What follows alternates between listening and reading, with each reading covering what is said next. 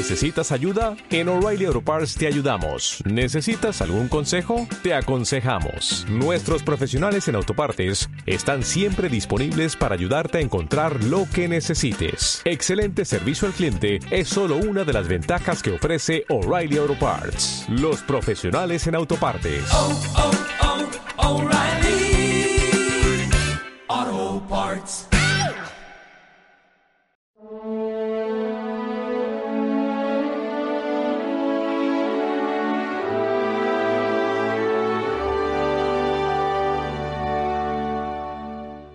¿Vas a tener tu envidia porque yo soy bueno? Hoy vamos a escuchar una parábola en la que el Señor contrata a unos viñadores, unos desde el principio de la jornada y otros a la ultimísima hora, y todos cobran igual. Y se enfadan, como es lógico, decir que está trabajado eh, media hora y yo diez y estamos cobrando lo mismo. Claro, y hay un error de base que es la enseñanza del Señor, y es que no tenemos que compararnos con los demás.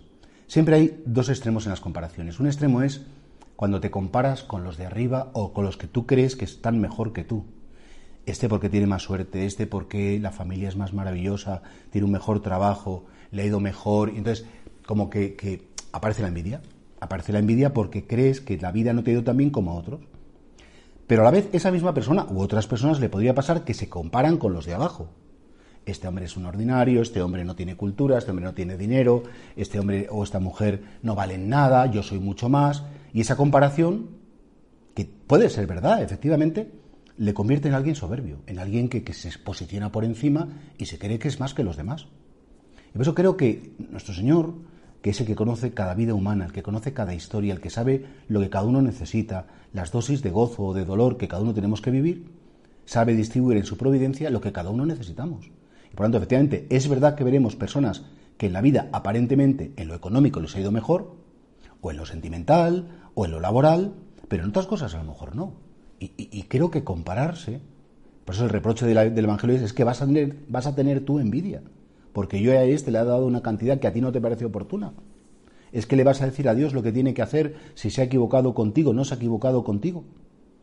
Hay gente como que quiere tener de todo. Yo quiero que me vaya bien en la familia, en el trabajo, en la salud, en, en el deporte. dices, mira, a lo mejor todo bien en todo momento no puede ser. Y es esa sabiduría de aceptar, por un lado, los límites que la vida nos pone, los límites de nuestra condición, de nuestra edad, los límites de nuestra situación personal, aceptarlos sin mirar a otros y sobre todo sin enfadarnos, porque a otros efectivamente les va mejor, pero sin deprimirnos tampoco, ¿eh? porque, porque si no, pues, pues sería terrible. Y por otro lado, tampoco sin despreciar. Es verdad que veremos personas que a lo mejor han sido menos afortunadas, no han tenido posibilidad de estudiar, no han tenido posibilidad de tener un buen trabajo, no han tenido posibilidades, recursos que a lo mejor nosotros nos han sido dados. Y bueno, hemos sabido gestionarlos mejor o peor. En todo caso, la enseñanza es acepta la historia como Dios ha permitido que venga. Ha sido tu historia de salvación, ha sido tu vida, ha sido de algún modo lo, lo- lo que Él ha previsto para ti. Y deja de refunfuñar, deja de quejarte en tu interior y deja de como de reprocharle a Dios lo que ha sido o no ha podido ser en tu vida. Él sabe muy bien que con las cartas que tenías tenías que jugar y con esas cartas puedes llegar al cielo.